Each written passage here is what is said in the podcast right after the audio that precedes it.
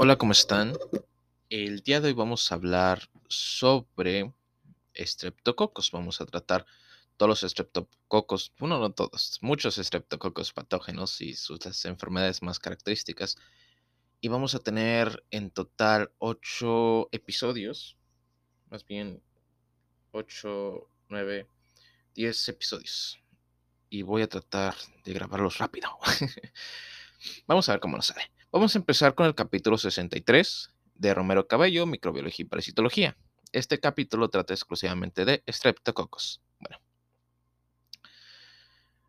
El género Streptococcus es un grupo de bacterias formados por cocos gram positivos pertenecientes al filium Firmicutes, el grupo de bacterias acidolácticas. Estas bacterias crecen en cadenas o pares, donde cada división celular ocurre a lo largo de un eje producen enfermedades frecuentes y muy importantes por su gravedad en el ser humano.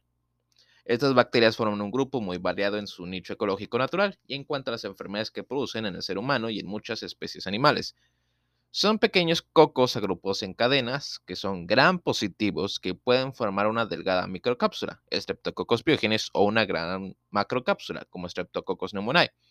La mayoría forman fimbrias y no tienen flagelos ni esporas, casi todos son anaerobios y anaerobios facultativos, pero hay anaerobios estrictos como Peptostreptococcus, pertenecientes a la familia Streptococcaceae.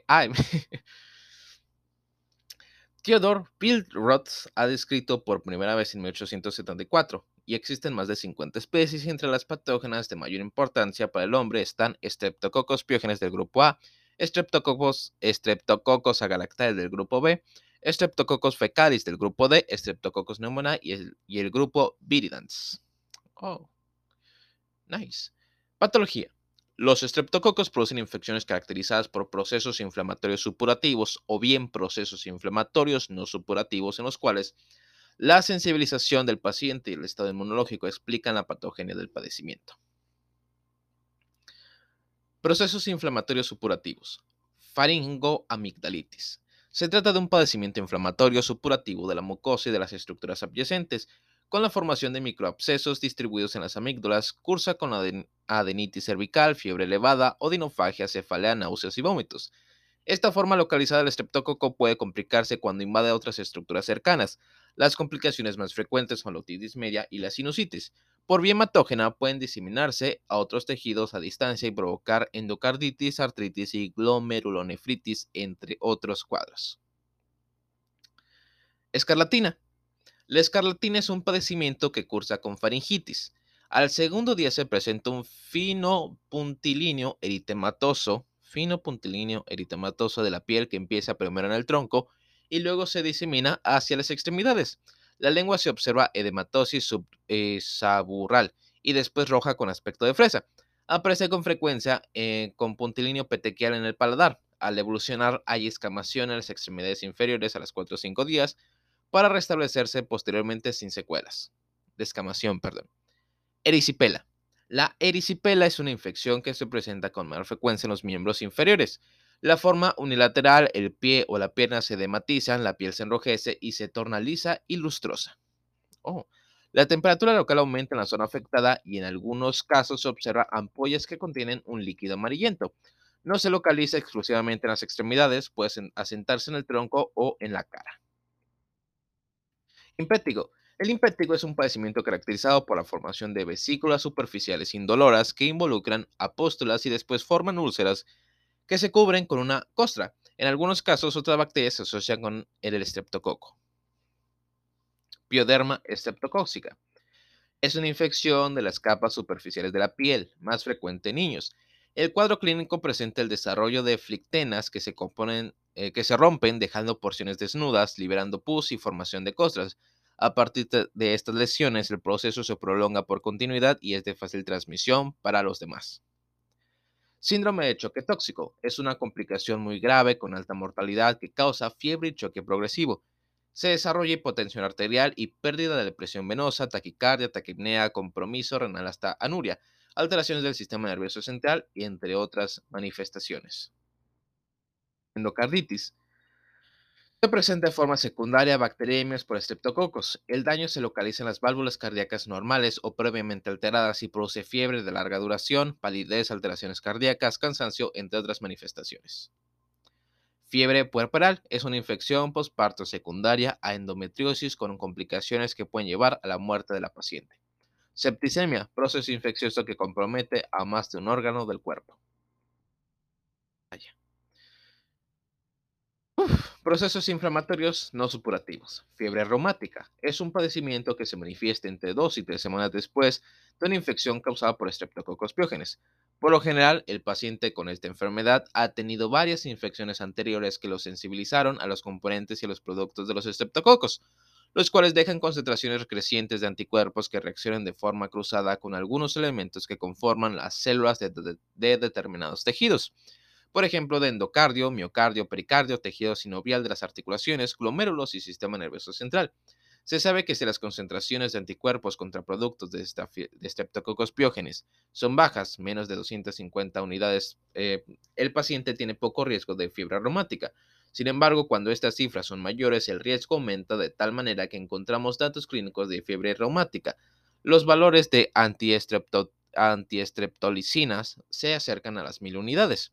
Algunos pacientes que han tenido infecciones frecuentes por Streptococcus pyogenes y que tienen grandes cantidades de antiestreptolicinas no manifiestan datos clínicos de fiebre reumática.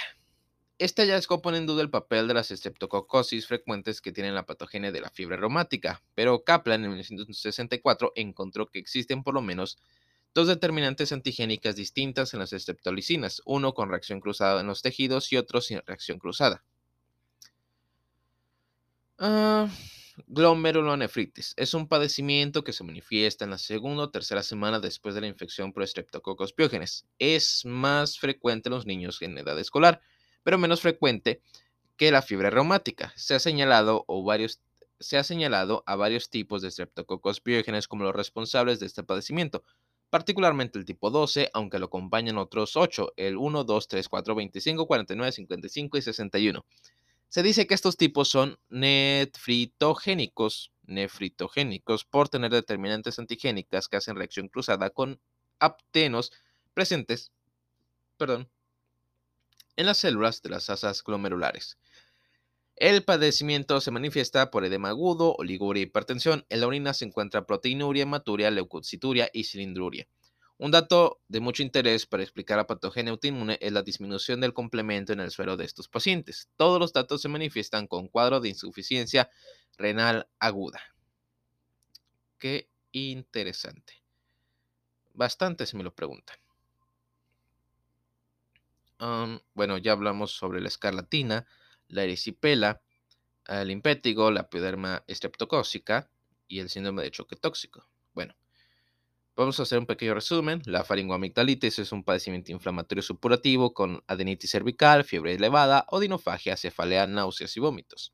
La escarlatina es una faringitis de fino puntilino eritematoso en la piel, lengua edematosis subdural roja, para dar con puntillo petequial, descamación de extremidades inferiores. La erisipela es la infección con edema, la piel se enrojece, se torna lisa y lustrosa y la temperatura de la cola aumenta. El impético es la formación de vesículas superficiales indoloras que evolucionan a la pústulas y forman úlceras con costras. La pioderma estreptocóxica es la infección de las capas superficiales de la piel, desarrollo de eh, flictenas, liberación de pus y costras. El síndrome de choque tóxico es la fiebre, hipotensión arterial, pérdida de la presión venosa, taquicardia, taquipnea, anuria, alteraciones del sistema nervioso central. Endocarditis provocó un daño en las válvulas cardíacas, fiebre de larga evolución, palidez, alteraciones cardíacas y cansancio. La fiebre puerperal es infección postparto secundaria a endometritis y la septicemia, infección de más de un órgano del cuerpo. Muy bien. Ah, con esto, ok. Creo que con esto terminamos. No, estoy mintiendo. Vamos a hablar sobre... Ah, no, sí, creo que ya terminó este episodio. Porque vamos a hablar... Ah, vamos a hablar de otras cosas. Ah, pero primero vamos a hablar sobre... Sí, creo que ya es todo. Sí. Ajá. sí. Bueno, entonces aquí terminamos este episodio y vamos a continuar con otros estreptococos. Muchas gracias por escucharnos.